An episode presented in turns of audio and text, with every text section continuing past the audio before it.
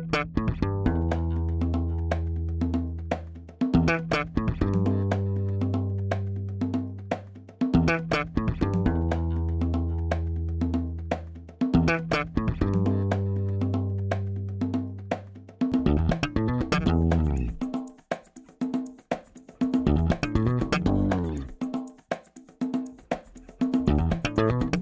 Este é o Tapa da Mão Invisível, podcast destinado àqueles que querem ouvir ideias que abalam sociedades e que não são ditas na mídia tradicional. Bem-vindo, Paulo Fux. Grande Júlio dos Santos, tudo bem? Tudo excelente. Tá chovendo em Brasília. Olha aí. Mas a minha conexão não está ruim. A chuva não está estragando a minha conexão, diferentemente de Porto Alegre.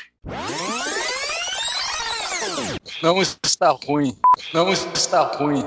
Mas a minha conexão não está ruim. e quem é que vai nos acompanhar no episódio de hoje, Júlio? Hoje é a série mais aclamada pelos críticos, né? Todo mundo, os críticos de podcast, acham a maior série de podcast do Brasil é a Conexão Boston, né? Essa é a melhor série que existe. Então estamos aqui com o nosso querido Vernan Wolf, diretamente da gélida Boston. Muito bem-vindo, Fernando. Tudo bem, Júlio? Tudo bem, Paulo? Alegria falar com os amigos novamente aqui no podcast do Tapa da Mão Invisível. E se aí, Júlio, em Brasília está chovendo, aqui nos Estados Unidos está chovendo acontecimentos. Essa foi uma semana muito, né, uh, turbulenta, política. essa essa foi boa, não? essa chamadinha de, de noticiário. Jogral, jogral. Tu sabe o que, que tá acontecendo com o Vernan? Ele tá assistindo muita CNN. Isso é? deve ser coisa de CNN, fazer esses trocadilhos na Vamos entrada aqui, de alguma nova matéria.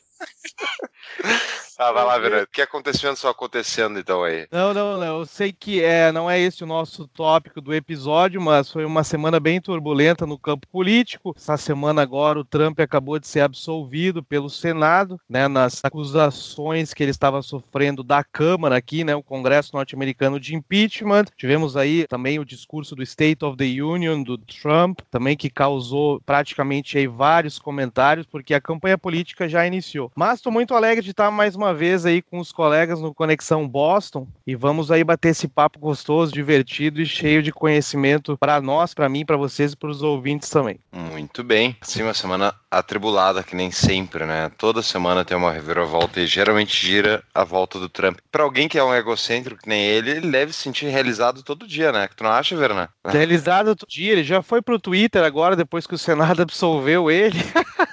o primeiro comentário dele foi um meme, onde ele coloca uma imagem e fala assim: Trump 2020, Trump 2024, Trump 2028, até, até Trump 2100 é um meme. Cara, impressionante que esse cara lidera a maior nação do planeta. Mas o grande argumento do presidente Trump nessa campanha da reeleição é a economia dos Estados Unidos, que a tal falar da recessão não chegou, né, os indicadores econômicos ainda são robustos. Ele acabou de fazer aí, começou a fechar um tratado com a China parte número um do acordo comercial. Então a tendência é, como nós previmos, eu me lembro em um dos Conexões Boston, que nós falamos sobre os Estados Unidos, comentamos que provavelmente o Trump vai ser reeleito aqui nos Estados Unidos. Então, essa é a tendência, pelo menos, dos mercados, e que os mercados esperam, e é a minha aposta também. Eu creio que o Trump vai acabar se reelegendo. A crise só não veio porque cada vez que o mercado ameaça cair, entra o Fed americano com uma injeção de liquidez, como eles dizem, né? Que é cria um band de zero, toca numas contas lá, inunda o mercado de dinheiro fictício. Vai no, vai no computador ali naquela parte que tem os números, se uhum. vamos adicionar dinheiro. É isso aí. Ai. Daí não cai mercado, mas o que, o que eu ia comentar, eu gostei muito, fizeram um post no nosso grupo do Facebook, lá, o grupo secreto para somente os patrocinadores. Fizeram um post que é, é só frases do. Eu não lembro qual é a página, só frases do Joe Biden e o Trump dizendo que um ia bater no outro. É sério, 10 minutos tipo, de vários recortes, de várias entrevistas, onde eles ficam ameaçando se bater fisicamente. Dois senhores de idade, com mais de 70 anos, ou 75, sei lá. É bizarro, é bizarro. É cena, é são... cena de quinta série, velho. É Exato. quinta e... série aquele vídeo. e um é presidente dos Estados Unidos e o outro é candidato a presidente dos Estados Unidos. É Não, inacreditável. Tivemos uma cena também, que foi uma cena ridícula, né, após o discurso do Trump do State of the Union. Claro que o Trump começou, né? Para quem não é familiarizado, o State of the the Union, o presidente dos Estados Unidos faz no início de cada ano, onde ele basicamente fala como está o estado da nação, a economia, o que está sendo feito em termos de políticas econômicas e sociais para o país. Eu me lembro que teve um State of the Union vendo no YouTube do presidente que assumiu depois do Nixon, o Gerald Ford, que era o vice do Nixon, e foi um State of the Union clássico, onde ele vai lá e diz: The State of the Union is not good. Tipo, ele mesmo reconhecendo que o país estava em uma crise muito grande, porque o presidente vai lá para defender o seu termo, defender né, o seu mandato. E o Trump chegou na Câmara, na, na House of Representatives, e deu uma cópia do discurso para o Mike Pence e uma cópia do discurso para Nancy Pelosi, que ela é a presidente da Câmara, a líder da Câmara aqui nos Estados Unidos. E ela estendeu a mão para ele e ele não apertou a mão dela. E aí ele começou o discurso. E no fim, quando ele terminou o discurso, ela ficou de pé, né, Nancy Pelosi, ela rasgou o discurso dele, rasgou a cópia do discurso na frente de todo mundo. Ou seja, a política e os governantes, seja nos Estados Unidos, no Brasil, onde for, é um circo sem tamanho, é uma, é uma bagunça, né? É uma bagunça e é por isso que, apesar de todas as falhas e horrores que a democracia provoca, pelo menos esses imbecis não estão se matando. Né? Eu estou vendo uma série no, no Netflix chamado Reino Perdido, que é, é, mais ou menos baseada na história do Alfred e tal, enfim, século IX, Idade Média. E o que os políticos faziam antes de ter a democracia era se matar para ver quem é que ia ficar no poder e com todo mundo no meio. Então, né, se hoje eles ficam se xingando e fazendo lives de YouTube, é menos mal eu pensando, né? Mas ok.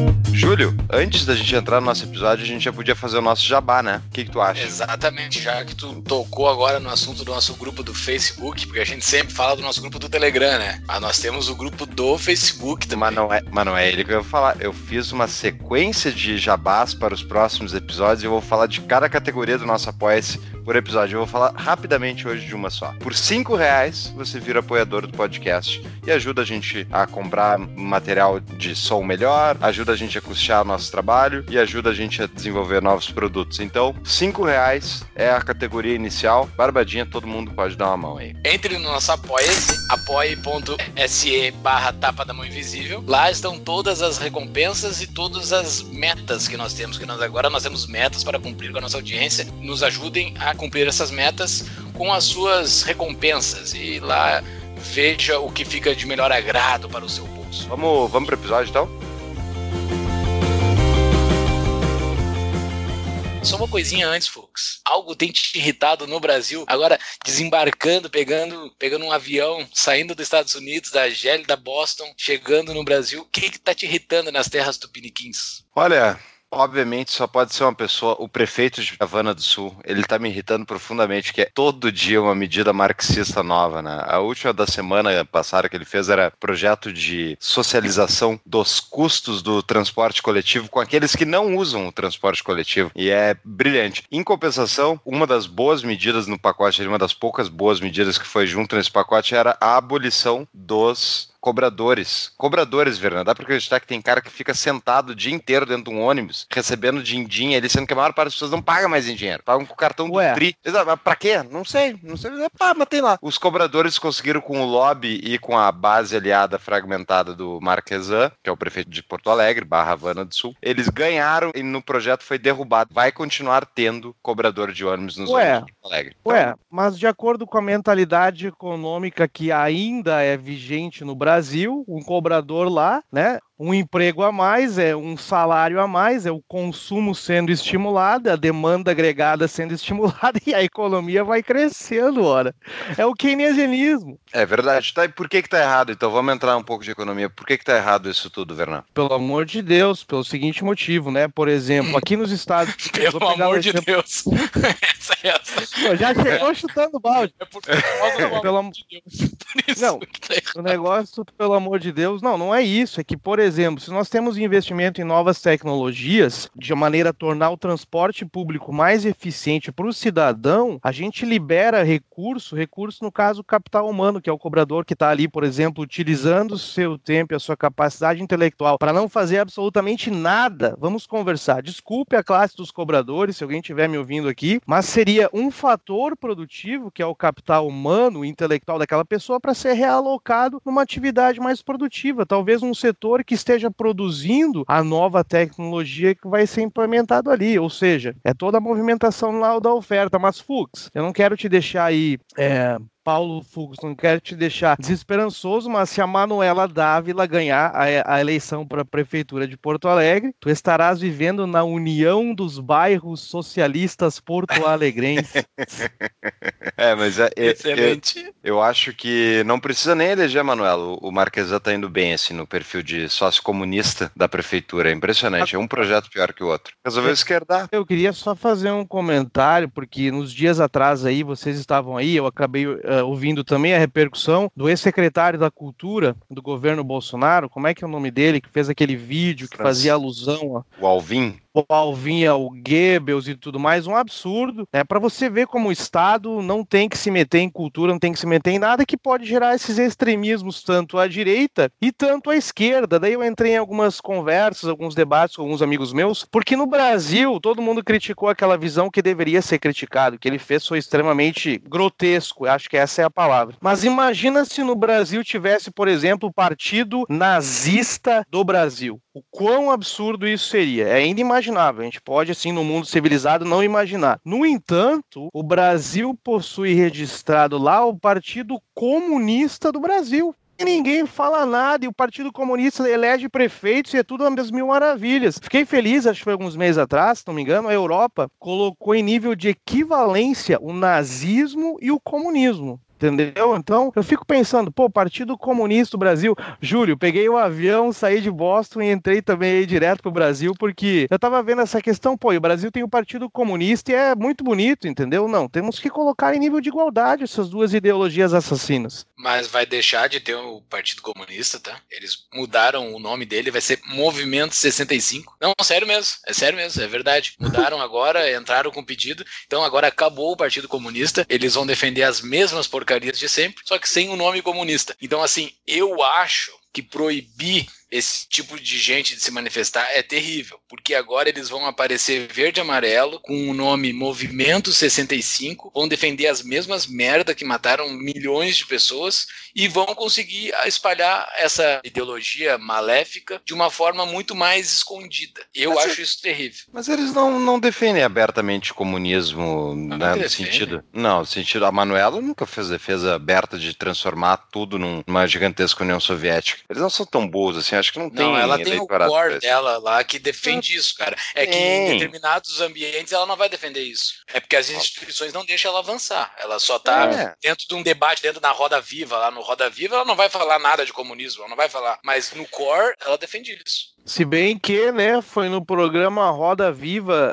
uh, que ela participou quando ainda era candidata a presidente do Brasil, antes de se tornar o, é, e, ah, isso, ela era não, ela era candidata. Daí ela virou o poste é, do Fernando Haddad, que era o poste do poste, Lula, poste. que é o poste do Fidel, que era o poste do Stalin. Assim, tá. nós vamos de poste, poste.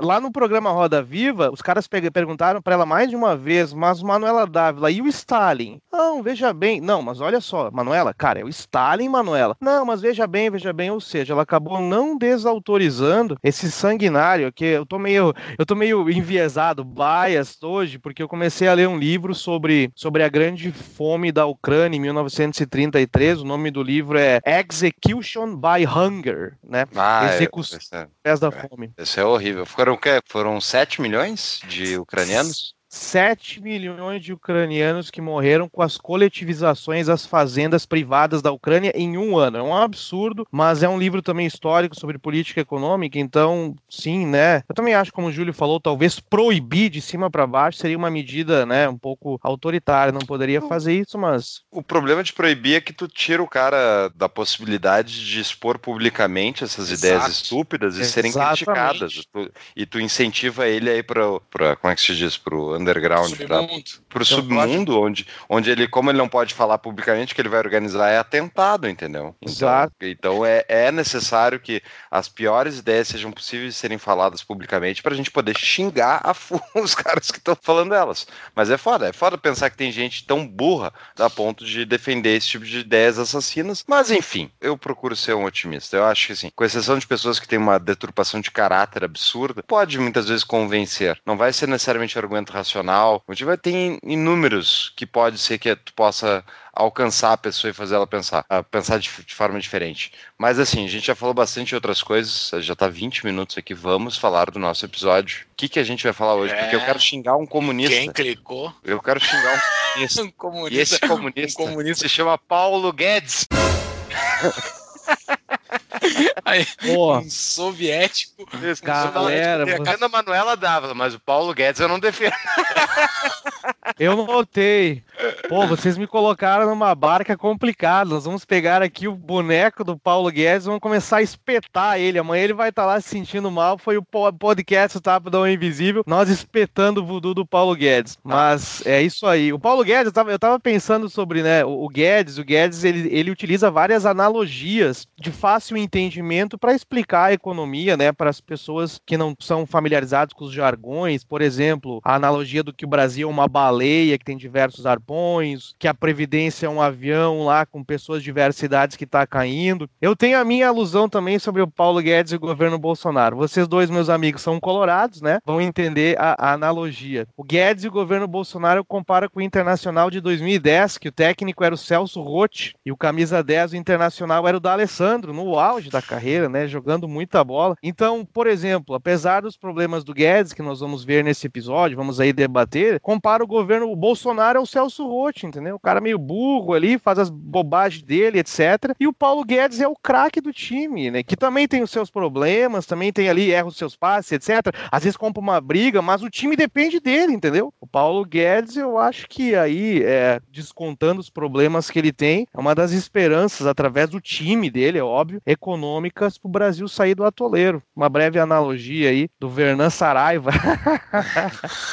só, um, só um ponto. Eu não me considero colorado, porque eu não, não acompanho futebol há muitos anos, eu larguei isso. Então, assim, para quem não, não conhece futebol no dia a dia, né? Enfim, esquece Celso hoje eu concordo com a tua analogia de que ele é o craque do time. É o melhor quadro técnico, talvez, desse governo, em termos de ministro, de ministro né? Quer dizer, exceção não, com pessoas do mesmo quilate, talvez o Tarcísio, que é o ministro da Infraestrutura, que é um cara muito competente, muito bom. E sei lá, tem mais alguém? Eu acho que não, né? Tem, eu acho Moro, que não tem mais ninguém. Talvez. O é, o Moro, é, mas é, é, é, não sei. Mas enfim, o ponto é, o Guedes, o que me incomoda nele é que ele, primeiro, ele se declara um liberal. Então, e eu acho que ele é, obviamente, não quem sou eu para dizer se ele é ou não liberal, mas eu acredito que ele defende políticas liberais com certeza. Por isso que eu vi e comentei para vocês pra gente fazer esse episódio, eu vi, por exemplo, a entrevista dele no Poder 360 lá que a SBT reproduziu, que vai estar tá no show notes pro pessoal acompanhar, né? É uma entrevista dele de uma hora, mais ou menos. E nessa entrevista ele trata mais especificamente de tributação, tá? Ele não, não vinha falando nas outras entrevistas que ele deu na Globo News e tal, que foram ótimas entrevistas, eu acho que ele fala muito bem, ele consegue explicar explicar de forma bem, bem tranquila conceitos complexos sobre justamente que gente estava falando, Fernando. Essa questão do Brasil ser uma baleia, né? Então, essa analogia que ele faz, o Brasil vinha de um crescimento que era o topo do mundo, no líder do mundo por três, quatro décadas, e daí foi gradualmente sucumbindo devido a vários entraves que foram entrando. Foram desde a, a captura do poder estatal por piratas privados, que ele, que ele chama, que ele acredita estar se referindo às empresas que buscam fazer lobby para fechar mercado, para conseguir subsídio, esse tipo de coisa, e que realmente vai engessando a economia. Né? Uma social-democracia que foi implementada no Brasil em um país de renda média baixa, ou seja, sem conseguir pagar a conta, né? Porque assim, uma coisa é tu ser social-democrata na Finlândia, na Suécia, na Alemanha, onde tu tem uma produtividade devido a capital acumulado gigantesca e tu consegue pagar essa conta por muito mais tempo do que tu paga numa economia que não é rica. Né? Então, não estou dizendo que social-democracia vai funcionar, eu acho que ela não funciona no longuíssimo prazo, não funciona, mas ela por muitos anos ela consegue operar e tipo, ela vai gradualmente decompondo as instituições até o ponto que ela quebra por conta própria, que nem aconteceu na Suécia em 1990. Mas então, ele, ele faz o diagnóstico correto ao meu ver, sobre por que, que o Brasil não avançou. Só que daí não, ele quer fazer o quê? Calma aí. Não, peraí. Uma das coisas, por falar do Guedes, né? Concordo com o que você falou aí, é, nessa questão né, da comparação, toda a análise que ele fez da história econômica brasileira moderna, né? E, mas eu fiquei muito feliz quando o Guedes ele veio para o governo. Eu vou ser franco com vocês, eu já tinha ouvido falar nele vagamente, mas eu não tinha assim. Ele não é um ícone da economia brasileira como o Delfim Neto. Por falar em Delfim Neto, eu dei muitas risadas no episódio com o Gabriel Torres. Acho que foi o Gabriel Torres quando vocês falaram da ditadura na economia economia brasileira. Sim, sim. O Delfim Neto, ele mora em Brasília. O que o Júlio falou foi sensacional. Ele tá numa gaveta em algum quarto lá escondido. Toda hora ele aparece para falar alguma coisa. Então, veio o Paulo Guedes, surgiu no cenário político e econômico brasileiro, que ele estava sempre na atividade privada. Aí eu comecei a olhar para trás quem foram os líderes que a economia brasileira teve recentemente. Nossa, velho. Guido Mantega, credo, nossa, quebrou o Brasil, Guido Mantega. Olhando um pouco mais para trás, talvez o mais aí razoável seria o Pedro Malan, do governo Fernando Henrique, mas ainda assim, né, foi na era do Pedro Malan que o gasto público subiu de 32% do PIB para quase 40%, né, programas sociais que não deram muito certo, que nem deveriam ter sido implementados. Aí vem o Guedes, e eu achei legal que o Guedes veio para o governo pelo seguinte motivo, eu acho que a leitura que ele faz do lamaçal em que a economia brasileira se colocou é a leitura correta. Ele faz a leitura que o Brasil tem que atacar o gasto público. Né, faz leitura que o Brasil tem que, por exemplo, gostei do plano de governo, o nome do plano de governo. É um plano de governo, a gente sabe, né? O ideal seria tirar o governo do caminho dessa brincadeira, mas temos que trabalhar com as restrições que nós temos. E o governo está lá, então temos que aí utilizar o, ou né, usar o governo nesse, nesse formato econômico. O plano econômico que ele dá o nome é o caminho para a prosperidade, fazendo uma alusão ao caminho da servidão do Hayek, fazendo o outro lado da moeda, ou seja, tentando implementar essa visão mais liberal na economia. Eu só acho que o seguinte, o Paulo Guedes, ele pode ter algum problema, porque ele não é um político de carteirinha. Isso aí é até uma coisa boa, mas, por exemplo, tem várias ideias que eu vejo ele falar, reforma administrativa, reforma tributária, que ele falou um pouco na entrevista do SBT que o Paulo vai colocar no show notes. Eu fico muito otimista quando eu ouço o Guedes falar. Eu acho que ele se comunica muito bem. Ele foi lá em Davos, lá no Fórum Econômico Mundial e conseguiu, né, dizer que nós estamos arrumando a casa do Brasil e etc. Mudou um pouco a imagem brasileira na comunidade econômica internacional. O meu grande receio é que ele acabe, né, se cansando, tendo que lidar com a classe política no Brasil, que pode querer aí desidratar as reformas que o Brasil precisa precise e assim por diante, entendeu?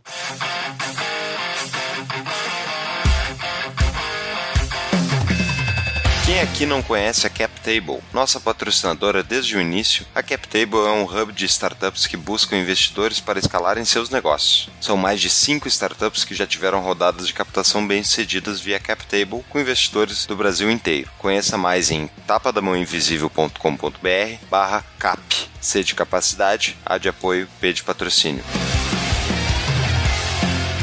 Sobre o início do Paulo Guedes, eu tenho desde o início das minhas conversas de WhatsApp, desde que surgiu o WhatsApp. E tem vários grupos de WhatsApp que eu falo sobre política e bagunça política, treta sobre política. Não, nada, nada, nada, nada muito sério, mas se fala bastante do que está acontecendo e eu uso o search do meu WhatsApp para me lembrar de algumas coisas que eu falei lá no passado, né? E até esses, esses tempos eu procurei, eu mandei pro Fux, a primeira vez que a gente falou sobre o termo tapa da mão invisível foi lá quando o Fux nos mandou o áudio, o fatídico áudio do Vernan Wolf, num, num grupo que nós, que nós temos é muito bom. Quem quiser saber sobre esse áudio que dá o nome ao podcast é o episódio 2. Mas eu fui ver que dentro do meu WhatsApp, a primeira vez que, eu falo, que foi falada a palavra Guedes, referindo ao Paulo Guedes, foi um pouquinho antes das eleições do Bolsonaro, cara. O cara surgiu do nada, assim. Até a gente tem um episódio com um cara que apresentou o Paulo Guedes pro Bolsonaro, que é o Winston Ling, o episódio 51. Ouçam esse episódio para conhecer esse casamento do que ocorreu.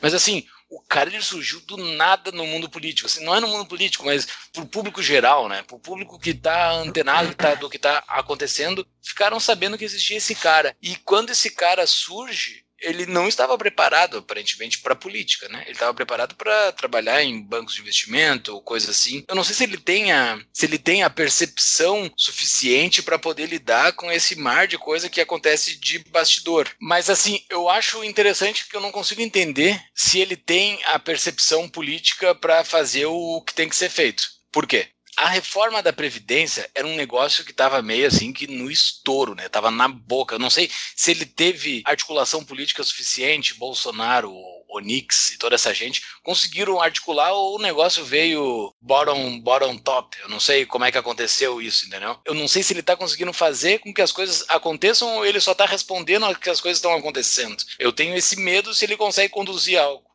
Não, então, Júlio, eu realmente eu gosto de acompanhar todas as entrevistas dele e eu acho que ele tem um bom senso político. Primeiro, assim, no sentido de que ele sempre refere a necessidade das reformas, enfim, a velocidade com que vão ser submetidas, a intenção de colocar ou não, ele sempre passa a bola para o Bolsonaro e diz: o Bolsonaro é o presidente, ele acompanha tantos anos a casa, enfim, legislativa, ele sabe timing político, né? E ele usou, por exemplo, isso de resposta quando perguntaram para ele, no final do ano passado, por que, que ele não submeteu a reforma administrativa do governo federal, que já estava pronta. Porque o Bolsonaro mandou segurar. O Bolsonaro tinha as razões dele e ele explicou nesse sentido. E ele tem um cuidado muito grande quando ele se refere, por exemplo, ao Maia, que é o presidente da, ao o famoso Nhonho, né, como presidente da, da Câmara dos Deputados, ele fala assim, o presidente Maia, o presidente Alcolumbre, o presidente Bolsonaro, ele parece ter um cuidado com as palavras que ele usa e deixa claro que sempre que há necessidade de uma da questão de o que, que vai ser colocado, ele fala assim: quem decide isso é o presidente. Quem está promovendo isso é o presidente. Ele toca isso para cima do Bolsonaro, porque é obviamente é o, é, é o, Bolsonaro a referência, né? Mas mais que isso, ele ficou inflando a Câmara dos Deputados, o próprio Maia, nas entrevistas ele sempre fala, né? Porque essa Câmara Legislativa é reformista, eles querem mudar o Brasil, a classe política entendeu como é que funciona. E até separei uma frase aqui que eu achei simplesmente hilária, que ele falou na nessa entrevista Poder 360. Abre aspas. Eu sempre tive muita confiança na percepção da classe política sobre a natureza dos problemas. Fecha aspas. Sério, eu caí na risada quando ele falou isso. É óbvio que eles não têm a capacidade de entender a natureza dos problemas. Eles não têm. Tanto que o Brasil é o que é, porque os políticos que votam as leis votam essas merdas que a gente é submetido. Então ele sabe que eles não têm, só que ele vai lá e fala isso. E fala: não, então, a gente propôs a reforma previdenciária porque sabia que não ia poder poder ter concorrência de temas. Então a gente tocou só a previdenciária. Terminada a previdenciária, a gente botou a administrativa, a gente botou as outras e vamos botar. E por quê? Porque a Câmara dos Deputados está pedindo, o Senado está pedindo, os deputados querem votar, eles querem reformar o Brasil, eles sabem que isso dá voto. E mais do que isso, por exemplo, a administrativa, que é uma que vai afetar então o serviço público daqui para frente, que, que ele falou? Ele falou assim: ah, essa reforma é para aqueles funcionários públicos que vão entrar. A gente não está mexendo no direito adquirido, né, entre aspas, aí, dos funcionários atuais mas e é, é muito legal que ele fala isso, é assim, mas se eles forem contra e travar para não deixar a gente passar essa reforma administrativa agora, que vai ser para os futuros funcionários, ele fala: a gente vai submeter uma outra reforma em um ou dois anos, apresentando uma que pega os servidores atuais. Ou seja, cara, isso aí é o príncipe de Maquiavel, entendeu? É, ó, tô, tô ditando os termos. Se tu não te comportar do jeito que eu quero, eu tenho incentivo para ser pior. Então, eu acho que ele tem uma boa noção política. Inclusive, uma das coisas que eu acho que ele faz muito bem, ele tem uma análise além da econômica. Ele cita Alexis Tocqueville, ele cita Hayek, ele cita vários autores e cientistas sociais, cientistas políticos para fundamentar a decisão de fazer ou não as determinadas movimentações. Então, eu acho que realmente ele é um cara muito hábil em entender o cenário. E mais que isso, né? O cara escolheu o cavalo ganhador. Ele não teria ido parar no outro, no outro governo. Tanto que ele não foi, não teve envolvimento. Ele foi pro governo Bolsonaro porque ele identificou ali o quê? Um cara que ia dar suporte para ele fazer o que ele acha que tem que ser feito. Então, nesse sentido, eu acho que ele tem uma boa noção. É, exatamente. Eu, eu lembrei que o Júlio falou antes, quando surgiu o nome do Paulo Guedes, eu também pensei, cara, quem vai ser o. Porque a gente se preocupa com a economia, entendeu? Como diz lá, acho que era a administração Clinton aqui nos Estados Unidos, se não me engano, posso estar enganado, talvez foi anteriormente, que a revista aqui americana Time fez uma capa dizendo It's the economy stupid. Como quem diz, é a economia que explica as coisas, né? A gente se envolve com outras questões sociais, políticas, mas as pessoas estão interessadas em a economia crescer, empreender. Isso é o que realmente, ao fim e ao cabo, importa. Eu fiquei preocupado. Pô, quem é esse Paulo Guedes? Aí o Paulo Guedes aparece na cena política e a primeira coisa que eu noto que é perfeito é o diagnóstico que ele dá para o problema econômico brasileiro, que é o gasto público, é o gasto público elevado que faz com que os juros sejam altos, os juros altos daí, né, tem um reflexo no câmbio, não, não, não trazem investimentos produtivos, o diagnóstico é perfeito. Eu comecei a me surpreender positivamente com o Paulo Guedes. Pensei, poxa vida, quanto tempo nós não temos alguém na economia brasileira, liderando a economia brasileira, que diz assim: o problema é o governo, tem que tirar o governo da cacunda dos empreendedores. E eu penso, pô, isso aí tá vindo de um cara que tá no governo. Entendeu? Aí fiquei positivamente surpreendido. Aí eu fui uh, ver né, as idas do Paulo Guedes ao Congresso para defender a reforma da Previdência. Nas várias idas que ele foi, a linguagem dele com os políticos e a linguagem popular, né, para as pessoas entenderem a situação econômica brasileira, fez com que, se vocês pensarem bem, a reforma da Previdência, uma reforma que economicamente era extremamente imprescindível para o Brasil, o Brasil não poderia ir adiante sem essa reforma. A maneira com a qual ele expôs, ele fez com que o povo, ou grande parte da população, fosse às ruas, eu não me lembro em que parte do ano foi, para defender a reforma. Não, veja bem, nós queremos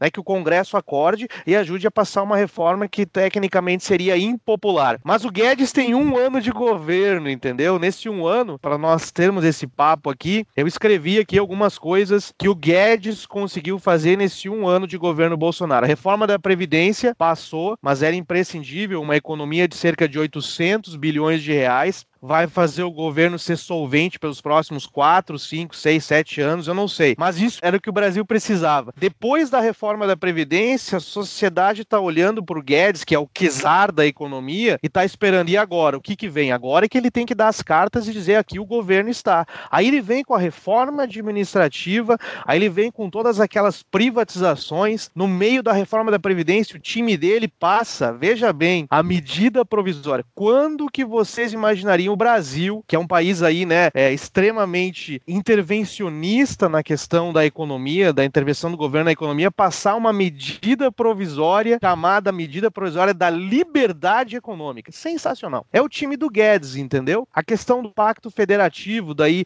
de dar mais autonomia para os estados, nós estávamos comentando até antes de começar que talvez isso não funcione no Brasil porque os estados não querem responsabilidade. Eles querem mamar na teta do governo. Mas a ideia do Guedes, não, veja bem, vamos reduzir o poder central e dar liberdade para os estados, empoderar né, as unidades menores da federação. E uma coisa muito importante que eu acho que saiu da cabeça do Guedes e do time dele também, a questão do mercado de crédito no Brasil. Eu trouxe alguns números aqui que eu achei interessantes. Ele reduziu a atuação do BNDES na economia chamada desestatização do mercado de crédito. O crédito né, oferecido pelo sistema financeiro no Brasil nesse último ano cresceu quase 7%, gente. E o crédito livre, né, o crédito sem direcionamento, que não é para essa classe, para essa parte da sociedade, cresceu 2% e o crédito livre, né, determinado pelo livre mercado, cresceu 15%, tirando aí né, a mão do BNDES da economia. Ou seja, eu acho que nesse um ano que está se findando, já se findou, né? Estamos agora entrando no segundo ano, a participação do Guedes surpreendeu a mim, pelo menos, positivamente, por causa da dúvida que nós tínhamos no começo, entendeu? Concordo 100% com a tua análise, Vernan. Vernan, tu que é o cara dos números, tu que é o economista que trabalha com números e. Ai, ai, ai. Me diz Quando uma começa coisa. assim. é, eu comecei largando toda a responsabilidade em cima do teu colo. Ai, ai, ai. Agora... Eximindo de tudo sobre a minha pergunta. Mas olha só, dentro dessas propostas e medidas que o Paulo Guedes está implementando, o Brasil, dentro de alguns anos, vai começar a ficar superavitário, né? Vai ter um superávit primário, que ainda não teve, mas já foi o 2019, foi bem melhor do que o orçamento, foi 30 bilhões melhor do que o orçamento, tá? A gente está melhorando, mas a gente vai virar positivo, assim, existe CNTP, condição normal de temperatura e pressão. Caso não passe mais nenhuma reforma, a gente vira para positivo ou ele precisa fazer mais alguma grande medida? Assim, ele precisa, por exemplo, ele quer subir os impostos, ele quer achar algum jeito de enfiar um imposto novo, né? Eu acho que essa é a grande crítica do Paulo Guedes. Ou eu não sei se ele vai conseguir atacar alguma parte da despesa, mas tem que fazer mais alguma grande medida para o Brasil virar positivo ou, ok, só essas medidas de 2019 a gente já vai virar positivo em questão de um, dois anos? Tu sabe disso? Excelente pergunta, Júlio. Eu não teria uma resposta assim é, exata para te dar, mas veio bem a calhar. Eu estava lendo um artigo oh, Deus, da fundação. Não vou falar o nome da fundação, que a última vez que eu falei o nome da fundação, a fundação daquele presidente que teve no Brasil. é tipo a Alemanha ter a fundação Adolf Hitler. foi sensacional. Desculpa. Mas de fato é, o Getúlio Vargas foi um tirano, foi um fascista, um assassino. Infelizmente, eu não sei por que eles deram o nome a ele, aquela fundação, mas eu estava lendo um artigo dizendo exatamente isso, o que, que o Brasil precisaria para ser solvente em termos fiscais, ou seja, né, fazer o que o milagrosamente o Bill Clinton fez nos Estados Unidos no final da década de 90, entregou o governo para o Bush superavitário. Incrível! Não tem como acreditar. Mas enfim, eu acho, eu estava lendo esse artigo, o artigo ele é um pouco recente, é de uns dois ou três meses atrás. Não tem como, o Brasil tem que atacar principalmente a reforma administrativa, e aí uma coisa que talvez ajude, mas aí tem que passar por Congresso, como sempre, que é drasticamente atacar na parte das privatizações. Tentar desfazer o máximo aí de estatais e, e ainda assim esse artigo, pô, eu vou tentar procurar o artigo para colocar nos show notes, porque a pergunta veio agora e eu lembrei. Ainda assim, o Brasil não conseguiria se tornar superavitário num horizonte de, sei lá, eu, seis, sete anos ainda, para você ter uma ideia. O problema fiscal brasileiro, ele é muito grave. O que o Guedes fez, como eu falei antes para vocês do diagnóstico, né, que ele mesmo utilizava essas cifras e fazia analogia, que o Brasil pagava em juros da dívida pública 400 bilhões, é um plano Marshall por ano e etc. Os juros agora estão baixos, o que vai ajudar aí também na solvência do setor público. Mas aí ter um setor público superavitário, realmente fica difícil dizer quando o Brasil atingiria esse nível, entendeu? Ele falou sobre o Brasil atingir 1% de crescimento no primeiro ano, 2% no segundo, 3% no terceiro e 4% no quarto. Né? Para quem ouviu o nosso último episódio com outro economista, o Roberto Eleri, ele falou né, que tem que suspeitar sempre que o Brasil cresce mais, que não comporta, que é um risco sim, isso pode gerar um aumento da demanda que a oferta não acompanhou e superaquece, porque basicamente o Estado não saiu da economia, ele continua muito presente. Né? Então o Brasil não consegue crescer porque não tem infraestrutura, não tem capital humano, não tem investimentos em, em escala suficiente. O Brasil não está pronto para um crescimento chinês, não tem condições. Então, se crescer demais é porque artificialmente foi alimentado esse crescimento e isso gera simplesmente aumento de preços generalizados em vários setores, concorrência né, maior pela força de trabalho, gera aumentos salariais, isso daí gera um crescimento insustentável que nem a gente teve quando o Brasil cresceu 7%, ali foi o que, 2013 mais ou menos? Por volta dali, né? O Brasil teve aquele crescimento gigantesco do nada, né? E depois veio a recessão, porque né, o, o ciclo terminou e aca acabou a festa, tá todo mundo bêbado, né? E daí acabou o álcool também, por isso todo mundo ficou de ressaca. Então vamos lá. No caso do Guedes, o que, que é que eu acho que é o, o, grande problema que tu comentou ali, Júlio? Ele falou ah, sobre essa questão, essa necessidade de colocar o imposto. O que, que é o, o ponto? Ele está correto no sentido de que o Brasil tem 12 milhões de desempregados e fora dos 12 milhões de desempregados tem muita gente que não está submetida a CLT, não está submetida a bolhufas, basicamente, são empregos informais, abre aspas, que por um lado, se não tivesse isso, elas estariam numa, numa crise pior ainda, que não teria comer, mas são empregos que são pessoas que muitas vezes vão se beneficiar de serviços públicos, especificamente previdência, depois, e que não têm contribuição, que não estão pagando a conta desse lado. E daí o que acontece? Estoura mais para frente, o governo tem que subsidiar essa previdência das pessoas. Agora, então ele falou assim: bom, então para a gente diminuir esse nível de desemprego e de subempregos, né, o certo, na minha visão, Paulo Fux, seria acabar com o CLT. Mas daí entra o ramo da política que não consegue, né? A política arte do possível não vai conseguir acabar com o CLT. Então o que, que ele quer fazer? Ele quer dar um jeito de tirar o imposto sobre. Como é que chama? Imposto sobre a, a folha de pagamentos. Desonerar ah. a folha de pagamento. Isso, Isso que, é, que, é, o que é realmente. Então, que o empresário paga sobre cada funcionário. O funcionário está recebendo ali, sei lá, o salário mínimo, mil e poucos reais por mês, o empresário está gastando dois mil. Né? Então, em vez de contratar duas pessoas, ele está contratando uma e pagando a segunda para o governo. Um dia essa pessoa receber de volta alguma parte desse dinheiro, né, supostamente e tal. Mas a gente sabe que eles gastam tudo. Então, o que, que acontece? Ele quer desonerar a folha de pagamentos para justamente facilitar a empregabilidade e diminuir o número de desempregados o que vai dar um boom na economia. 100%, concordo com ele, correto? Só que a ferramenta pela qual ele quer fazer isso é através de duas coisas. Uma que ele, que ele mencionou. Na verdade, a primeira foi o regime de capitalização da Previdência que ele propôs e que foi negado, que eu concordo que seria uma baita alternativa, porque essa reforma da Previdência que foi feita, inclusive ele falou isso nas entrevistas, mais três, quatro governos no máximo vai durar isso aí. Já vai ter que reformar de novo. E a outra coisa, além dessa questão, já que não deu o regime de capitalização na Previdência, a outra questão era o quê? Era o imposto sobre transações. Daí ele faz toda a argumentação de que, olha, corrupto não paga imposto, traficante não paga imposto. E daí ele falou, uma das sugestões foi do Ives Gandra, né, um jurista famoso aí no Brasil, que sugeriu uma cláusula de que somente transações que passassem por esse imposto financeiro sobre transações seriam validadas. Ou seja, se comprasse uma casa em dinheiro e sem pagar o imposto, a compra seria anulada pelo governo. E eu fico imaginando, mas o Guedes acha o quê? Acha que ele vai ganhar o poder pro resto da vida? Ele acha que nunca mais vai ter o PT à volta ou outro partido?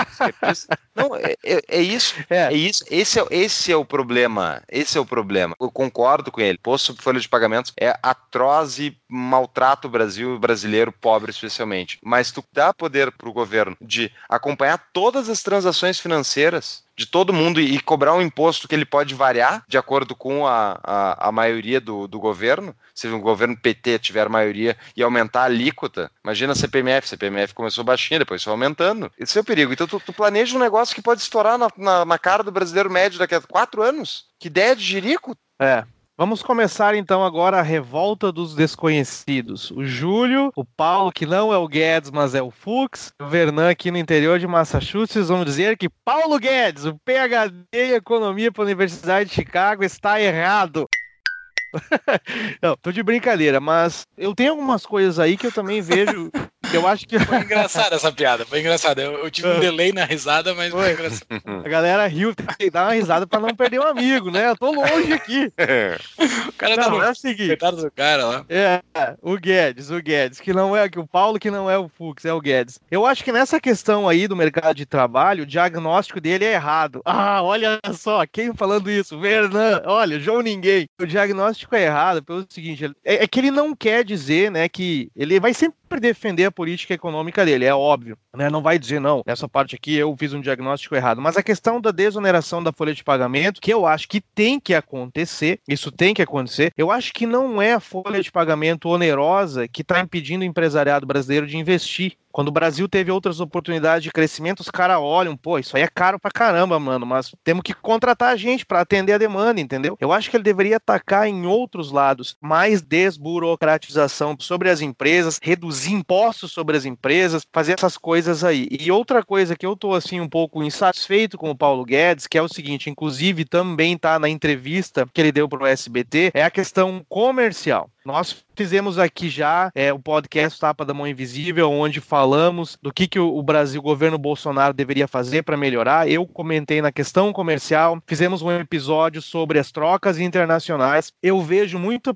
ação do governo para colocar o Brasil frente a uma competição feroz internacional. Aí ele vem dizer para mim agora, no Poder 360, o senhor Paulo Guedes, né, estudou aqui na Universidade de Chicago, que um dólar a 4,25. Quanto tá agora? 4,17? 4,23? Caiu, subiu? Ah, tá em 4, né? Uhum, tá mais 4 parece aquela, aquela a equação, não sei se o, o Paulo Fux vai me ajudar, do Pércio Arida, não sei quem foi, o 4 por 4 por 4, o câmbio de 4, inflação de 4 e juros de 4%. É um absurdo. Ele, fez aí uma política econômica baseada nessa ideia. Ele disse para mim o que o câmbio tá de 4... em, pode para fazer um arredondamento e eu não sei quando que o episódio vai ao ar, quanto, quanto que vai estar tá o dólar, fala que o dólar é o dólar Marcelo D2, é o dólar 4,20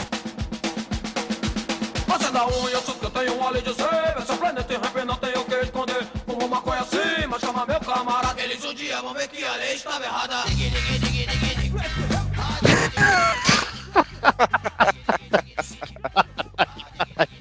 Pô, é sacanagem, bicho. Vocês tá já colocaram... torno de 4,20. É 4,17, 4,23, fica por aí. Vocês estão de sacanagem comigo. Essa piadinha vem sempre no Conexão Boston, né, cara? Aquela vez o Thiago já colocou nos extras lá. O Fernando mora em Massachusetts, então não, mas eu não sou usuário.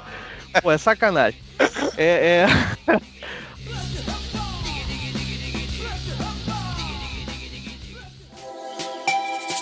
o Tapa é apoiado pela fintech líder de empréstimos de pessoas para pessoas. Rentabilidade, praticidade e autonomia. Invista em empréstimos diretamente, com retornos de até 350% do CDI com o Mutual Invest. Para maiores informações, acesse tapadamãoinvisível.com.br barra mutual.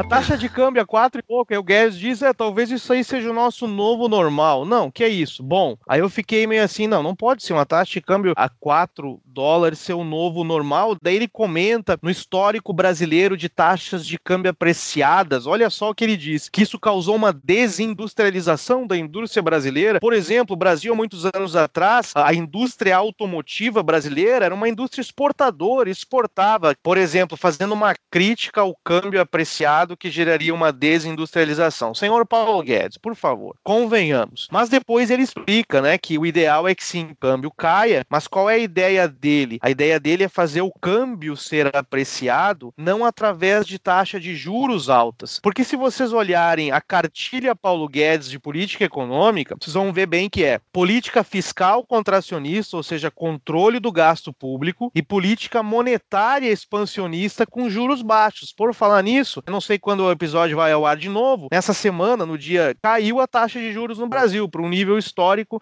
menor de todos. Aí o Guedes quer fazer o seguinte: ele quer fazer a taxa de câmbio cair abaixo dos quatro, atraindo investimento estrangeiro direto na produção, através do ingresso de dólares dessa maneira. Aí eu pensei assim, pô, já ia né, meter a língua nele, mas por essa lógica aí ele não está 100% errado, entendeu? Mas moeda fraca, que é o que ele está promovendo, é a mãe da pobreza, ela é a origem da pobreza de um país, é, é essa moeda desvalorizada que favorece exportadores em detrimento dos consumidores. E os consumidores são maioria. E eles a gente está todo mundo pagando tudo muito caro, inclusive quem vai investir. Quem vai investir compra insumos, compra maquinário, compra coisas do exterior a um custo elevadíssimo. E daí tu vai ter justamente é, essa política monetária ultra frouxa frouxa, ele que é o novo normal, de acordo com ele, é o pior da política econômica, ao meu ver. É o pior, porque ele corretamente ele falou, o Brasil sempre teve um gasto fiscal fora de controle, onde justamente para manter a inflação sob controle, o governo tinha que fazer o quê? Tinha que manter taxa de juros elevada, né, que daí isso tu inibe tudo, consumo, investimento, né, e paga-se muito juros, mas tu inibe a atividade econômica, não sobreaquece, entre aspas, a economia, e daí não tem aumento de preços generalizados, né, que na verdade a inflação é simplesmente um fruto de aumento da oferta monetária por parte dos bancos centrais. Só que os efeitos, né,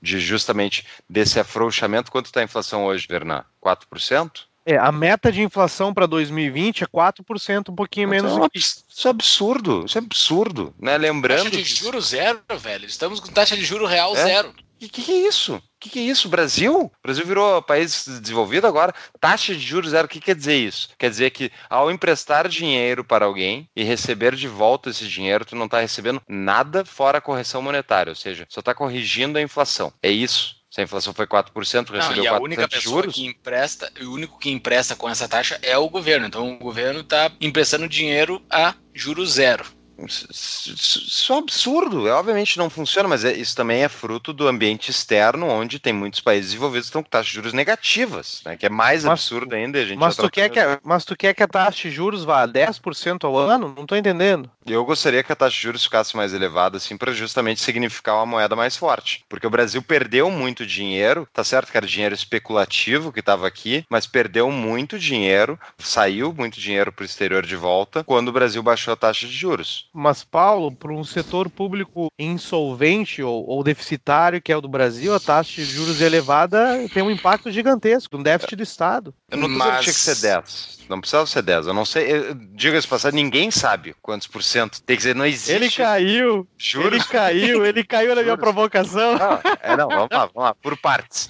Juros é que nem qualquer outra coisa. É, juros e moeda é um produto de mercado. O governo se, se, adonou disso e decide ele qual é a taxa de juros do mercado. Não existe isso. O governo não decide bolhufas. Ele tenta e ele, através do escoercitivo da moeda de curso forçado, ele aplica e obriga todo mundo a guiar essa taxa de juros. Né? Como é que ele faz isso? Manipulando a taxa de juros do mercado interbancário, basicamente. Né? Comprando e vendendo títulos do governo. Só que o ponto é, eles tinham que fazer o quê? Tinham que acabar com o Banco Central. Ponto. Só isso. Exato, exato, Ele não exato. O que, eu tô falando? Acaba com o Banco Central, porra! Ô, gente, ô, gente aquele, aquele economista libertário argentino que eu sugeri para vocês, tem uma entrevista que ele, os caras perguntam para ele: Você gostaria de fazer parte do governo alguma vez na vida? Ser um membro do governo? Ele disse: Eu gostaria de ser o presidente do Banco Central. Os caras perguntam: Mas por que se tu é um dos grandes críticos do Banco Central? Eu gostaria de ser o presidente do Banco Central? Ele responde: Porque eu seria o último.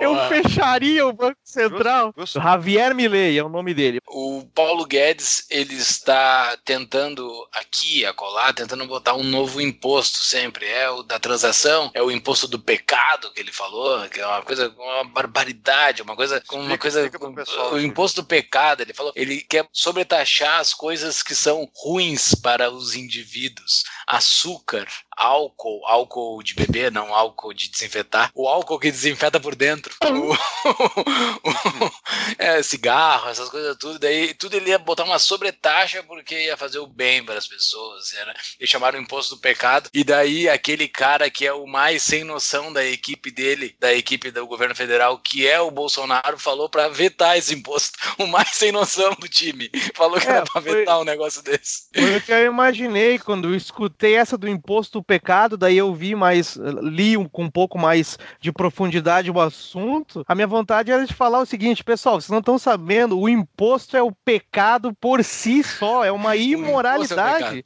O imposto é um pecado, gente. Que é isso? É, é, é tá, um mas... assalto a uma armada, mas é. Mas seguindo, assim, ele tá tentando botar um imposto aqui, botar um imposto ali, mas ele não tá conseguindo, ele não tá conseguindo força. O que, que ele tá fazendo, na verdade, com essa taxa de juros absurdamente baixa? Ele tá botando o imposto mais terrível que existe para a classe pobre, principalmente, que é a inflação, né? Ele está trazendo a inflação vagarosamente ali na manha, está crescendo aos pouquinhos e ele vai deixar meio que, eu não sei, tá? Eu tô só pensando assim, elocubrando ele vai deixar todo mundo de refém. Aqui, vocês querem que eu diminua a inflação? Ok, deixa eu botar um imposto novo e resolver isso. Porque eu acho que ele vai ter que usar um, uma, uma, uma, moeda de troco para essa estratégia que ele está andando. Porque ele está diminuindo muito essa taxa de juros. É um negócio absurdo esse 4 e pouco que está agora. É um negócio ridículo. Nunca se viu isso no país. O Brasil não, não tem lógica. O Brasil emprestar dinheiro em taxas quase igual dos Estados Unidos, baseado no que, que o Brasil tem a mesma, a mesma relevância que os Estados Unidos é. Emprestar dinheiro.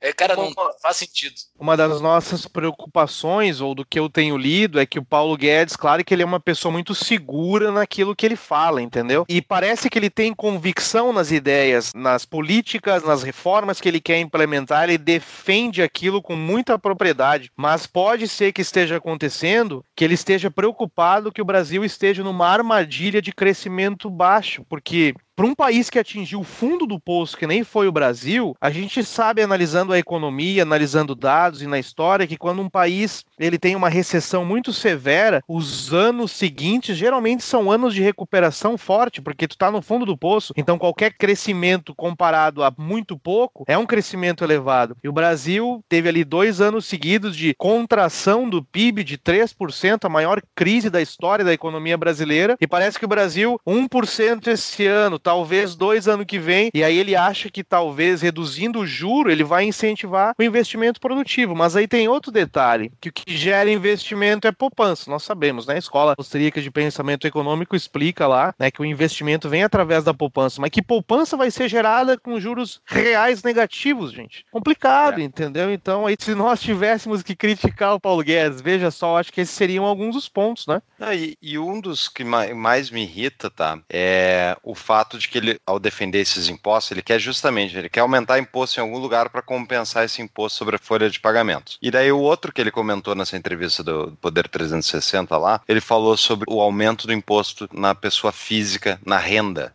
Né? Ou seja, ele falou assim: ah, hoje, hoje o empresário tributa no, nos dividendos dentro da empresa e tira dividendos limpos e ganha dinheiro da empresa e fica rico na pessoa física, e a empresa que está pagando o imposto, na verdade. E nos países desenvolvidos é o contrário: as, as empresas são tributadas menos porque elas estão gerando emprego, estão gerando crescimento, daí tu vai lá e tributa na pessoa física, né? Na renda da pessoa física. Mas espera aí, porra. Primeira coisa: imposto é roubo, né? Caso não tenha ficado claro em algum dos episódios aí de quem não sabe sabe. Imposto é roubo. Por quê? Porque não é opcional. Não é opcional, é tá sendo imposto, literalmente imposto sobre a gente. Então, assim, tu falar assim, ah, porque tu ganhou mais dinheiro, tu tem que pagar mais. Por quê? Quem é que define isso? O ministro? Vai pra puta que o pariu esse ministro definir quem é que tem que pagar mais imposto.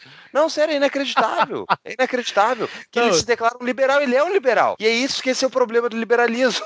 Entendeu? O liberal clássico é isso. Eles justificam, como eles têm uma noção de que tem que ter um, um Estado, tem que ter uma é. nação através do poder coercitivo estatal, que vai manter todo mundo à força, grudado, ele vai lá e justifica. Bom, então, se para o projeto brasileiro sobreviver e dar certo, tem que justificar, eu tenho que, eu tenho que tributar alguém num lado para dar para o outro, para outro, porque daí eu consigo moldar a sociedade de acordo com o que, que o meu plano de sociedade é. Mas, é, porra, mas isso é, isso, é, isso, é, isso é inaceitável eticamente. Quem é tu para decidir o que, que as pessoas vão manter de patrimônio? Enfim, o, o ponto principal é ele alimenta isso. E é isso, eu, eu ouvi a entrevista dele da Globo News, que tava, pô, é ótimo, é, é, muito bom ouvir ele. E esses caras estão desse nível, é muito bom, porque, de novo, não é o Guido Mantega, né? Mas ok. Mas é, ele vai lá e fala na entrevista do Globo News, eu ouvindo ele fala, pô, esse cara vai nos entregar um país desenvolvido se ele tiver poder para ficar no governo três quatro governos, ou ele, ou as ideias que ele defende, outros economistas que nem ele, não voltar uma esquerda mais radical, pô, ele realmente é capaz de desenvolver o Brasil. Eu acho que ele é capaz de desenvolver. Só que daí, olha os países desenvolvidos hoje. Olha os países desenvolvidos hoje, as instituições que os países desenvolvidos hoje têm. Olha a quantidade de dívida que os Estados Unidos vive. Olha como é que está o clima político dos Estados Unidos. Olha o que, que aconteceu na Europa, onde a Inglaterra saiu da União Europeia porque justamente estava contra o poder centralizado. Olha o que, que o euro faz. Olha o que, que todas essas instituições que esses liberais clássicos defendem, que o governo tem que se manter presente, olha o que, que elas entregam. Elas entregam esse bando de problemas também, que elas forçam Uau. as pessoas a ficarem juntas. É quando elas não querem. E esse é o problema problema. Então, eu acredito muito que é capaz dele desenvolver o Brasil e, óbvio, vai ser muito melhor para todo mundo o Brasil desenvolvido e a pobreza mitigada ao máximo, enfim. Só que no longo prazo, o meu medo é que mesmo esses países desenvolvidos, eles venham a se implodir. Se for uma implosão pacífica, no qual acontece a secessão, maravilha. Agora, será que vai ser isso? Então, é. esse é o meu medo. Esse é o meu é. medo com o Guedes. Ele vai é, entregar eu... o Brasil pode implodir daqui a 30 anos. Quando eu não quero mais. É. Eu não quero estar discutindo, entendeu? Eu quero estar em paz. É, o, que eu, o que eu achei um absurdo da entrevista é que ele falou em aumentar o imposto, que eu acho o imposto por si só já é um absurdo, né? Mas o imposto sobre heranças. Aí imagina o seguinte: o seu velho Fux lá, né? Ou o seu velho pai do Pedro, né? O pai de alguém, tem uma herança lá, e aí tem o filho, o Pedrinho lá, do Júlio. Agora eu tenho a minha herança, vou passar pro meu filho a herança que tu construiu com teu trabalho duro, com teu esforço, né, investindo, fazendo decisões sábias. Aí vem o Guedes e diz: a tua herança de 100, 20 é meu. Não fez nada e o Pedro lá vai acabar sendo punido por causa disso daí. Então, realmente, o Paulo Guedes, infelizmente, como essas, os neoclássicos, né? E agora vai o rompante libertário do Vernan, um rompante. É, vamos, vamos. Raro, raro, raro, raro, raro. Esse vamos, vamos, neo... Vernan.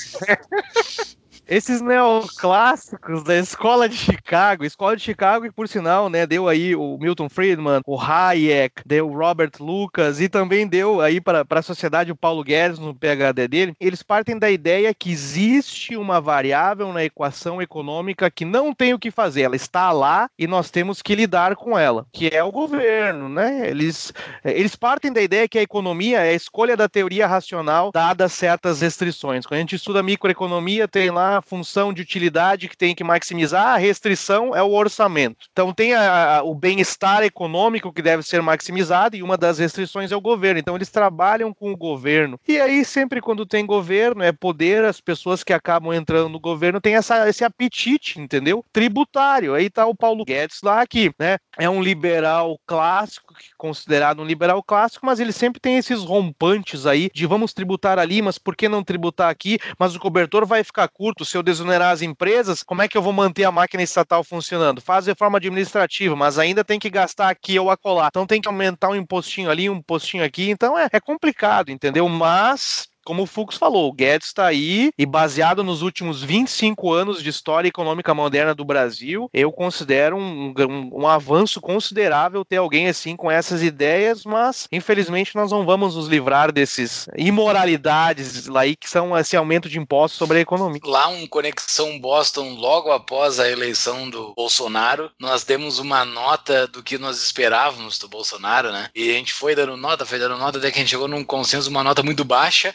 mas que era uma nota muito superior ao que tinha antes, né? Isso é que é o problema da comparação, né? O Paulo Guedes comparado ao que tinha antes, meu Deus do céu, né? Assim, é água pro vinho, é, uma, é algo completamente diferente. Puta que pariu, o cara segue pedindo imposto, né, cara? Não tem uma outra solução, é só imposto, sabe? É, é terrível, essa máquina é terrível, né? Não tem é. outra forma dele solucionar essa bronca. É, a, a forma aí, é o que eu falei lá nos primeiros episódios, eu acredito veementemente nisso, assim, o Brasil não tem como dar certo. Uh! That's a bingo! Brasil como país não tem desculpa, pessoal. Já tentaram 500 anos. Não o vai Brasil não corre o risco de dar certo. Exato. Roberto Brasil, Campos. É, Brasil, o Brasil é uma república falida há século, então há mais século. Então é difícil as repúblicas, é difícil tu corrigir elas porque os interesses corporativistas capturam as máquinas legislativas Sim. e vão se corromper no longo prazo. Só que o Brasil nunca ficou desenvolvido para ser corrompido. Ele foi corrompido na pobreza.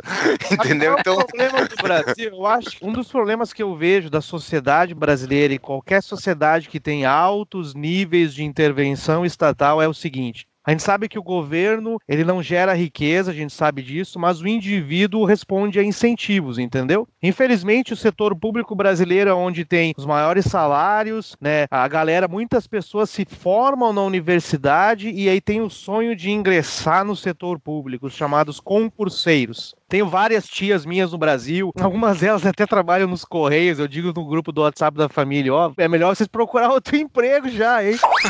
Mas a questão... Mas terrorismo. Ah, terrorismo. Isso que ele não vem no Brasil, ele não é recebido casa nenhuma.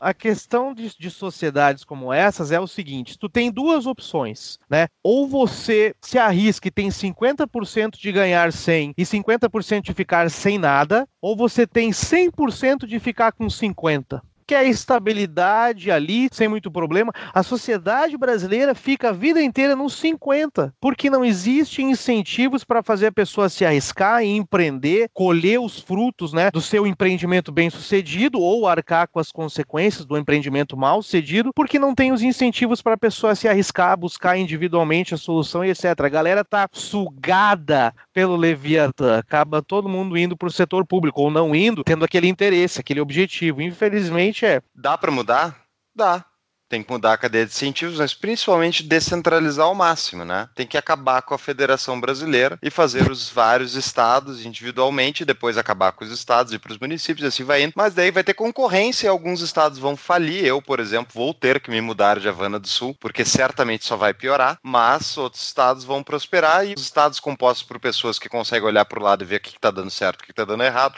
vão aplicar as melhores ideias. Concorrência é o que falta para a moeda brasileira. Concorrência é o que falta falta para o governo federal brasileiro, para o sistema judiciário brasileiro, para os Correios, para a Petrobras. É tudo isso, é, é, é, monopólio, é monopólio por tudo, não tem concorrência, logo não tem incentivo a baixar custo e nem é. a melhorar serviço. Então esse problema continua não sendo tratado. Embora ele, o Guedes queira fazer um pacto federativo melhor tal, o pacto dele não vai ser resolvido porque o governo federal vai continuar arrecadando dinheiro. Então é só mudar o governo que ah, muda-se o jeito que a torneira abre ou não, entendeu? Um, um pacto federativo robusto robusto, não tem que ser top-down, né? Tem que ser clamado, é. não pode ser o cara que tá lá na cadeira de cima, eu vou dar poder para vocês. Não, não tem que ser isso. Tem que é ser um negócio que parte de baixo e aponta a arma pra cabeça do cara. Cara, relaxa, não é, é assim. É, eu quero minha força, só que os estados não querem isso, os governadores não querem isso. Essa, essa situação do Brasil de vir para Brasília com o pratinho na mão e pedir dinheiro é muito confortável, velho, porque eles vão lá no eleitorado deles lá no estado e lavam as mãos aqui, ó. O dinheiro tá trancado lá em Brasília, eu não posso fazer nada. Daí eles ficam lavando é. as mãos e é muito tranquila a vida para eles assim, velho. Não é. tem uma, uma, uma, pressão de baixo que possa surgir. É, aqui na região onde é que, onde é que eu moro tem uma situação interessante que é a Nova Inglaterra,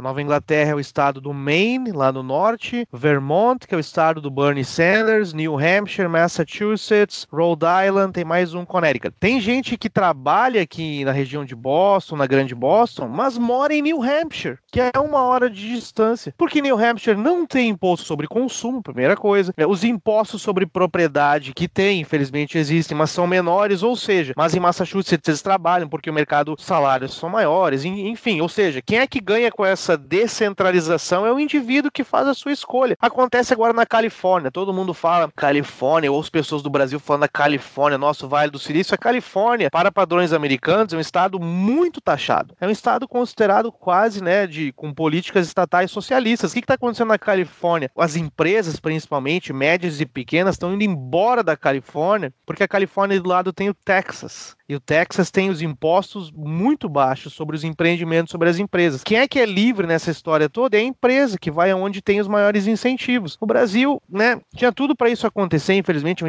país continental, tem 20 e poucos estados. O Guedes mencionou sobre isso lá em Davos, a descentralização, o pacto federativo, mas, como o Júlio falou, os estados não querem responsabilidade. Em defesa do Guedes, para a gente encerrar, fazer uma defesa dele agora, e depois eu quero ler um texto de um cara que eu gosto muito aí, a respeito de todos sistema que a gente tratou. Mas em defesa do Paulo Guedes, ele não é o Armínio Fraga. Então, o Armínio Fraga, ex-ministro da Fazenda, presidente do Banco Central também, né, Fernando? Governo, governo FHC. É, o Armínio Fraga, desculpa te, te fala, interromper, fala. Fux.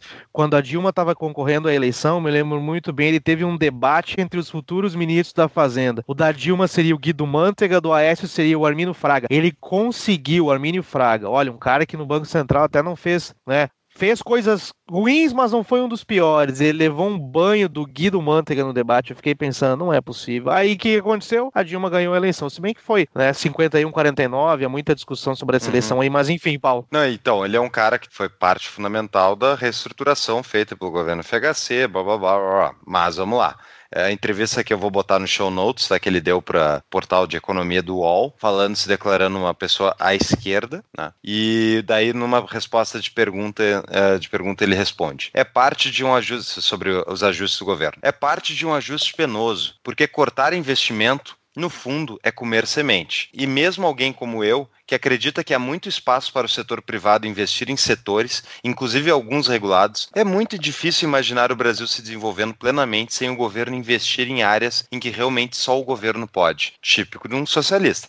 Seguindo, as propostas que eu tenho feito, os estudos que eu tenho desenvolvido me colocam à esquerda. Mas uma esquerda para valer. Não é uma esquerda que fica dando dinheiro para rico. Mas não é uma esquerda radical. Eu não me considero um piqueti. Eu não acredito em imposto de renda de 70%. Acho que isso não funciona na prática. Acho que nem é certo, porque desestimula muito e é pouco viável na prática. Ou seja, é utilitário. Não funciona 70% porque não, não funciona. É por isso que não tem que ser defendido. Não é porque é roubo, porque é um absurdo alguém ser drenado de 70% da sua renda pelo Estado para justificar uh, gastos governamentais com outras pessoas. Não, isso não é o problema. O problema é que é ineficiente. Diga-se passagem, o próprio Piketty diz que é ineficiente. Ele concorda, o Piketty diz, não, tem que tributar 70%, não porque é eficiente, mas sim porque tem que tributar porque os ricos não podem ter muito dinheiro. Então, isso é o Armínio Fraga, economista do PSDB, se autodeclarado um liberal e agora se declara um liberal progressista. Vai saber o que é isso. Bom, então o Guedes pelo menos é isso. Mas no aspecto utilitário, é só uma graduação diferente. É só uma graduação, porque o Guedes também está justificando o Estado em vários aspectos através dessa graduação. Ah, não, um pouco mais na renda, um pouco menos na empresa, porque daí gera mais emprego e blá blá blá. Mas enfim, para encerrar, eu queria ler um textinho do Roberto Rachevski, um dos nossos convidados aí em três episódios, e que é um cara que a gente gosta muito. Eu,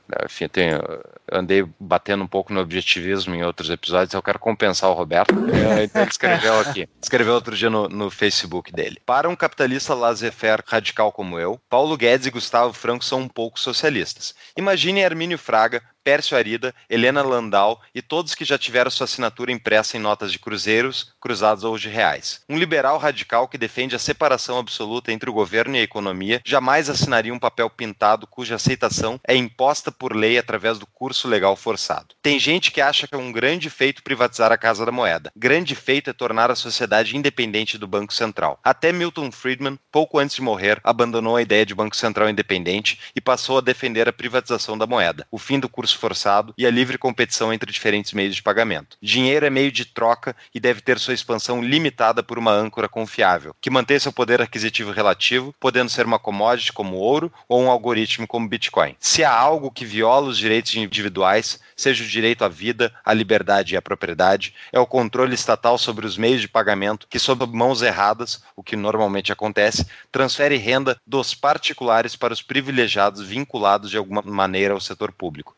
perdulário e coercitivo sensacional. É isso. O meio de pagamento, o Guedes, companhia, não querem tirar do Estado. Então eles são parte do problema nisso. Eu adorei esse texto. Sensacional. Excelente mesmo. Excelente. Eu tinha lido ele esses dias e não tinha me lembrado para trazer para cá. Ótima lembrança, Fux, ter trazido ele para cá. O Paulo Guedes, eu vejo ele como um cara, como eu já falei antes, ele é muito, muito acima de todos os outros que já passaram aqui, mas é aparentemente para mim, tu deu bons argumentos dizendo que ele tem uma força política muito boa para direcionar os incentivos. Eu acho que ele tem uma visão política muito boa para fazer diagnóstico, mas não para soluções. Aparentemente, as soluções seriam dadas por qualquer outro liberal que fosse colocado no lugar dele. Aparentemente, ele não está tendo grandes esforços, ao meu ver. Assim. E essa semana, essa semana nós conversamos no nosso grupo de Telegram. A gente não falou dele aqui, que é o nosso nossa primeira recompensa, né? Ele vai ser sempre um, uma, uma lembrança de carinho falar do grupo de Telegram, né? A gente falou, a gente cutucou os nossos apoiadores para falar mal do Paulo Guedes. Eu quero só ler a frase para saber se eles tinham alguma opinião contrária ao Paulo Guedes, porque são libertários, liberais, tem pessoas de várias correntes ali. Geralmente se fala bem do Paulo Guedes, a gente queria saber o que eles tinham para falar mal do Paulo Guedes. O Francisco falou algo sensacional. Essa frase, essa palavra a gente tem que parar de usar porque a gente está usando demais, mas usou uma frase excelente. O Paulo Guedes, por favor, desvalorize a moeda a ponto dela acabar. Eu achei essa muito boa, velho. Essa é muito boa. Sensacional. Francisco, muito obrigado por essa frase. Então eu quero que o Paulo Guedes siga desvalorizando a moeda. Eu não tinha percebido essa, essa, essa tática que ele está fazendo. Então talvez ele está fazendo isso. Ele vai passar do 4,20, vai passar do D2, vai chegar, sabe-se lá onde. Vamos lá vamos a utilizar o que? Voltaremos para o sal, para o ouro, para prata? Bom, tem o Bitcoin agora, né? Tem moedas privadas, ponto. Moedas deixa, privadas. Deixa as pessoas livres. Pessoal, adorei o papo e isso é para mim foi bom até porque eu tava entalado na garganta as críticas ao Guedes e é, enfim, né, é importante a gente pontuar aqui, né, Júlio, que a gente continua com o nosso radicalismo de princípios a com todo certeza. a pleno. Então, pessoal, eu gostei muito do papo e eu acho que foi importante, Júlio, porque eu achei que a gente estava meio, meio mainstream demais, eu estava me sentindo. Uh, não, eu, eu não, como a gente sempre falou aqui, a gente não quer fazer um programa cujas ideias são ditas na mídia tradicional, então a gente é. quer trazer outras ideias aqui. É, Embora a mídia tradicional só dessa lenha no Paulo Guedes, né? Mas, Mas assim. São as ideias erradas. Exato. Não, e é, assim, não. geralmente o mundo liberal tem falado muito bem dele, né? Porque ele é muito bom comparado com o resto. Mas pelo amor de Deus, tem que achar uma solução que não seja imposto, cara. Tem que achar, e que nem o Fux falou muito bem sobre a moeda, né? Pelo amor de Deus, acaba com essa com essa lenga-lenga de que a gente é obrigado a utilizar real, cara. Que a gente use Guarani, sei lá, é, que a gente é. use qualquer outra coisa, que a gente possa usar qualquer outra coisa aqui dentro, cara. A questão do Paulo Guedes, eu, é, como o Júlio falou, comparado aos que o Brasil teve anteriormente, é uma grande evolução. Mas é o mal de todas as pessoas que elas se metem no governo, entendeu? O governo, infelizmente, tem aquela, aquela ânsia que passa para a pessoa de querer mais poder, mais poder, mais intervenção. Eu só tô surpreso positivamente, agora vou fazer um elogio ao. Não é um elogio, só um comentário ao Bolsonaro como presidente. Eu sei que ele falava que o Paulo Guedes vai ter toda a liberdade, ele é o meu posto de piranga. Eu não sei, pergunta pro Paulo Guedes, aquela coisa toda. Eu pensei que quando o governo começasse, ele ia incomodar mais o Guedes para não deixar o Guedes fazer reformas administrativa, tributária, previdenciária. Bolsonaro tem alguns rompantes de besteira, esses rompantes são seguidos, temos que reconhecer, que ele fala bobagem, mas parece, pelo menos a mim que vejo aqui de fora, que o Guedes está conseguindo implementar algumas ideias que ele gostaria, e o Bolsonaro não está incomodando muito como eu pensava que ele incomodaria, não deixaria fazer isso, não deixaria fazer tal e tal reforma, a medida provisória da liberdade econômica, jamais pensei que o Bolsonaro, né, avalizaria seria uma medida tão importante como aquela para o Brasil. Mas, como nós vimos no episódio de hoje, foi importante para mim também bater esse papo com os colegas. O Guedes não é um libertário, ele é um neoclássico, ele é um liberal. Aquele governo tá lá, então vamos usar o governo da maneira possível. Infelizmente, mas é isso aí. A gente não vai ter dica de livro hoje, mas eu tô com a minha biblioteca aqui atrás, eu me levantei para pegar um livro que um. é só uma brincadeira aqui, porque foi um livro que o Fux, Paulo Fux, me indicou uma vez, que é Opa. um livro que faz parte dessa coleção aqui, ó, que é Eclesiastes. É um ah. muito bom, porque o Paulo Fux, um ateu, me falou uma eu vez pra ler. É, tá, não é ateu, mas não é religioso, é um não religioso. Exato. Acho que é um bom termo, né? Paulo Fux, que é um não religioso, me falou um dia para ler Eclesiastes, que define muito bem a vaidade humana e essa coisa de poder. Eu acho que dentro desses governantes tem muito dessa vaidade, né? Eles acham que eles vão conseguir resolver o problema. Cara, tu não consegue resolver tua própria vida, velho. Teu, teu uhum. filho tá usando drogas, teu, teu, tu, não consegue, tu não consegue resolver as, as coisas que estão dentro da tua casa ali. Para que vai resolver o problema de todo o Brasil, cara larga tudo. É, é, é esse é o problema, esse é o problema da política dos governantes. Agora, né, eu sei que estamos né, praticamente encerrando, mas no, nos Estados Unidos está começando a acontecer isso agora. O presidente Trump teve uma semana aí de vitórias políticas, né? Estamos falando nada assim de vitórias individuais. E assim, né, o approval rating dele essa semana foi acima de 50% e as pessoas mais, né, radicais do Partido Republicano veem ele como um ungido. Ele é o cara aí agora que veio para colocar os Estados Unidos de volta naquela aura que tinha quando era o Reagan, é o novo Reagan, é o novo Abraham Lincoln. Tanto é que tem pessoas que eles já dizem que o Partido Republicano historicamente, né, eles gostavam de dar rótulos. Era o partido do Lincoln, The Party of Lincoln, por que o Lincoln acabou, né, na Guerra Civil, uniu o país. Aí depois virou o partido do Reagan, The Party of Reagan, que o Reagan ganhou a Guerra Fria e agora já estão começando a chamar o Partido Republicano de o partido do Trump, The Party of Trump, porque né, as pessoas estão idolatrando ele, assim, isso sempre é perigoso, e não é bom tanto à esquerda quanto à direita, né, mas... E os liberais xingam os seus, viu só? Essa é a diferença. Exatamente. Exatamente. Uhum. A gente vai detonar qualquer um que chegar lá em cima, a gente vai detonar. Vamos se fuder, vamos. Querem ajudar? Toma crítica, eu então. Não, eu gostei. Eu gostei, eu, eu, gostei do timeline da descentralização do Fux. Vamos deixar de ser uma nação para os estados, para os municípios. A minha mente continua acompanhando. Distritos, bairros, quando vem cada casa aqui é, é uma comarca. Cada apartamento é uma comarca diferente exceção até o nível individual, é só isso que eu aceito. Todo o resto é socialismo e autoritarismo. Sensacional. O pior é que é isso aí mesmo, hein? É isso aí, a gente dá risada, mas é a realidade. O indivíduo é, é soberano das suas próprias decisões. É que aquela coisa, né? Por isso que é difícil que, que o federativo dê certo no Brasil, porque a liberdade, descentralização é liberdade, mas liberdade exige responsabilidade, entendeu? O cara tem que adequar os orçamentos, né? as leis que ele implementar no estado dele vai ou mandar a galera embora ou vai reter a galera, e a, o pessoal não quer responsabilidade. Os estados do Brasil, infelizmente. Então tá. Esse final foi bem cumprido, né? Porque eu acho que o pessoal deve ter olhado no final, olhou pro timer ali. Não, mas tá longe do final ainda. Caramba! eu, tô pensando, foi... eu tô pensando que vocês estão aqui no estado do Kentucky, eu tô olhando é 7h45. Nossa, estão é duas horas de diferença. É. A, gente tá, a gente tá caminhando gradualmente para aqueles episódios gigantescos que sempre foram meu sonho, mas que eu acho que muita gente não aguenta. Vamos encerrar então por hoje. Muito obrigado, Vamos encerrar. Muito obrigado. Até a próxima, um Fernando. Forte abraço. Valeu, nos galera. Valeu. redes sociais, coisa arada. Nos sigam em todos os apps e até mais. Valeu, até mais. galera.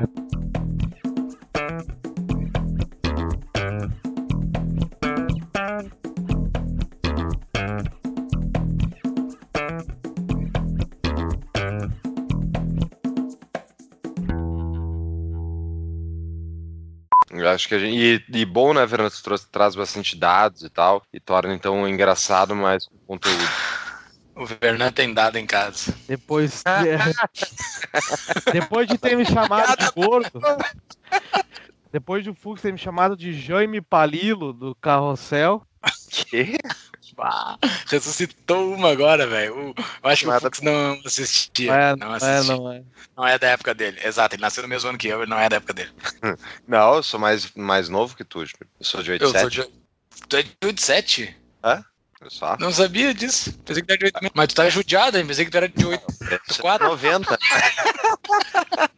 Que sacanagem, tu tá judiado. Cara, essa expressão aí é do assim, essa expressão é, é, é, é muito gaúcha. Tá judiado. Tá judiado. O tempo não te fez bem. Cortou cana quando era guri, rapaz. Pô, trabalhou no Arrozal. Que sacanagem. Putz, velho, os caras são foda. Ai, ai, ai. Como é que tá a minha conexão, Dr. Paulo Fux? Acho que tá bom. Eu não gostei muito da conexão do Vernames. Ele disse que não tem nenhum problema. É, o áudio tá bom, mas o ah, vídeo sabe tá meio que travado. pode ser, Vernan? Sabe o que pode ser? Tu tá hum. tá com o PC da Xuxa aí, né? Fecha o navegador, fecha as outras coisas, sério, porque ele come a RAM e daí trava o Skype. Eu vou fechar aqui também. Ah, entendi. Não, tu pode. PC da Xuxa. que sacanagem, velho. Sabe o que, que pode ser também, Vernan? Oi? Pegar os, o dedinho e passar na câmera, porque tá um pouco engraçado. Eu, é eu faço isso, isso na minha direto. Eu, eu, faço isso na minha direto. É por isso que eu apareci gordo. Aí, ó. Aham, é Nossa, por isso. Olha aí. É, aquele negócio. A câmera, a câmera adiciona 15 quilos. E quantas Exato. câmeras tu tá usando? É.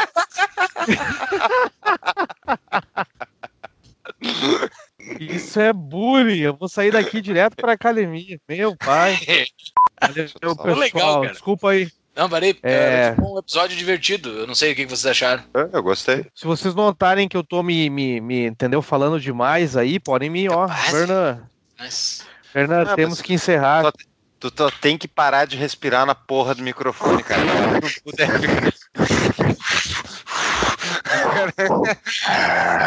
Não, tem que botar no mundo enquanto você não tá falando. É que, que nem a gente faz, cara. Já ouvi o recado. Vou sair daqui, vou tá cedo ainda, vou pra academia, porque eu estou que nem o, o Tonho.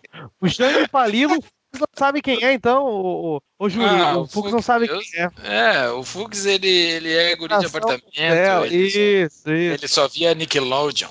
O único fazendo aqui fui eu, tá? eu, eu assisti SBT lá no Fundão de Mostardas, ele assistia Nickelodeon. Olha, Fux, é. eu vou ficar feliz se o Fux pegou pelo menos a geração das Chiquititas. Aí eu vou ficar feliz, que Carrossel eu vi que foi meio longe. Ê, meu. Eu não vi, mano.